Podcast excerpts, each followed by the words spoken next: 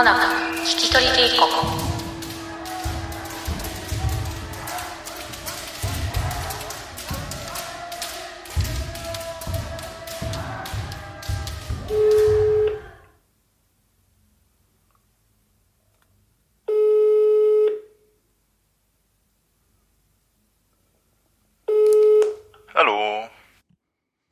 Ja, hallo. Ähm, es ist Frühjahr 2020 und ich spreche mit Ali Triebsees.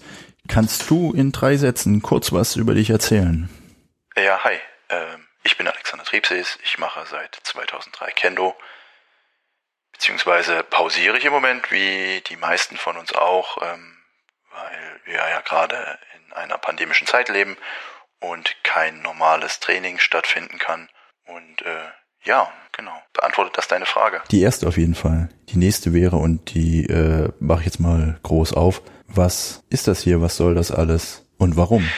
Äh, ja, äh, das sind das sind gute Fragen ähm, und ich versuche dir die so knapp und präzise wie möglich zu beantworten. Seit einigen Wochen ist es ja nicht mehr möglich, äh, regulär in voller Rüstung zu trainieren. Mittlerweile sind es sogar Monate. Äh, ich rede mit Menschen, die auch Kendo machen und wir überlegen uns, äh, wie es in Zukunft weitergehen kann, weitergehen wird. Also vor allem, wann es weitergeht und in welchem Rahmen. Und wir überlegen auch, beziehungsweise klagen darüber, dass uns eine Menge fehlt.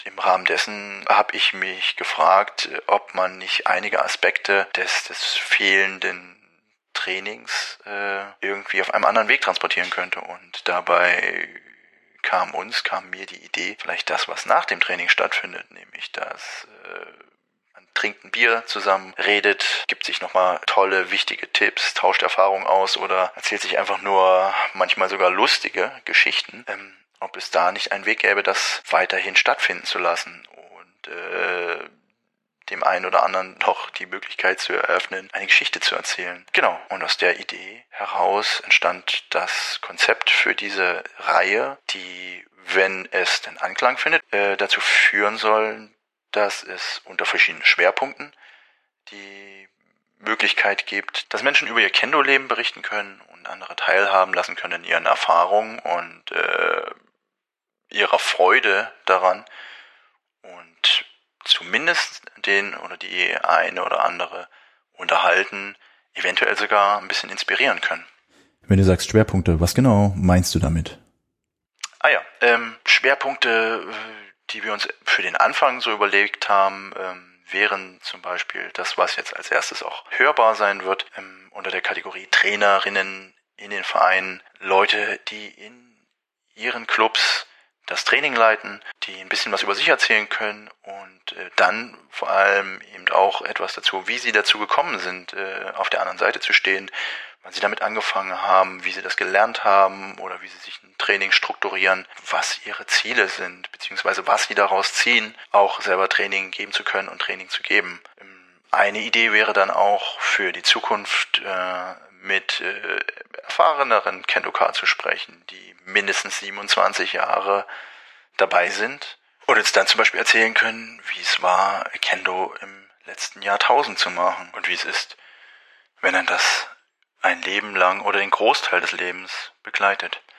Außerdem gibt es dann noch die Idee für Staffeln, in denen es lauter werden kann äh, und teilweise auch kontrovers, aber darüber kann ich noch nicht reden, da ist die Tinte unter dem Vertrag noch nicht trocken. Ja, cool. Das hört sich ja ziemlich spannend an. Ähm, wie läuft das jetzt so ab? Technisch und release-mäßig? Ja nun, in den nächsten Stunden wird der erste Schwung der Gespräche, drei an der Zahl, online gehen und äh, auf der Website finden sich dann dazu Player. Dort kann man das Ganze direkt sich anhören. Man kann es aber auch jeweils im Podcatcher seiner Wahl auf dem eigenen Smartphone abonnieren, was den Vorteil hat, dass man die jeweils neueste Folge sofort auf das Gerät gespielt bekommt, sobald sie veröffentlicht wird. Und ähm, genau, dann sollen dann, je nachdem, wie weit der Sprit in meinem Moped reicht, so ungefähr jede Woche oder alle zwei Wochen eine neue Folge erscheinen. Und äh, ja, dann hängt es wie sich so der Sommer das Training ähm, gestaltet und ja. Ja Mensch, das sind ja exciting News. Dann freue ich mich darauf, dass jemand den Knopf drückt äh, und die ähm, Folgen in die freie Wildbahn lässt. Möchte mich hiermit für das Gespräch bedanken, Ali, und wünsche dir noch einen wundervollen Tag. Bis bald. Ja, auf jeden Fall.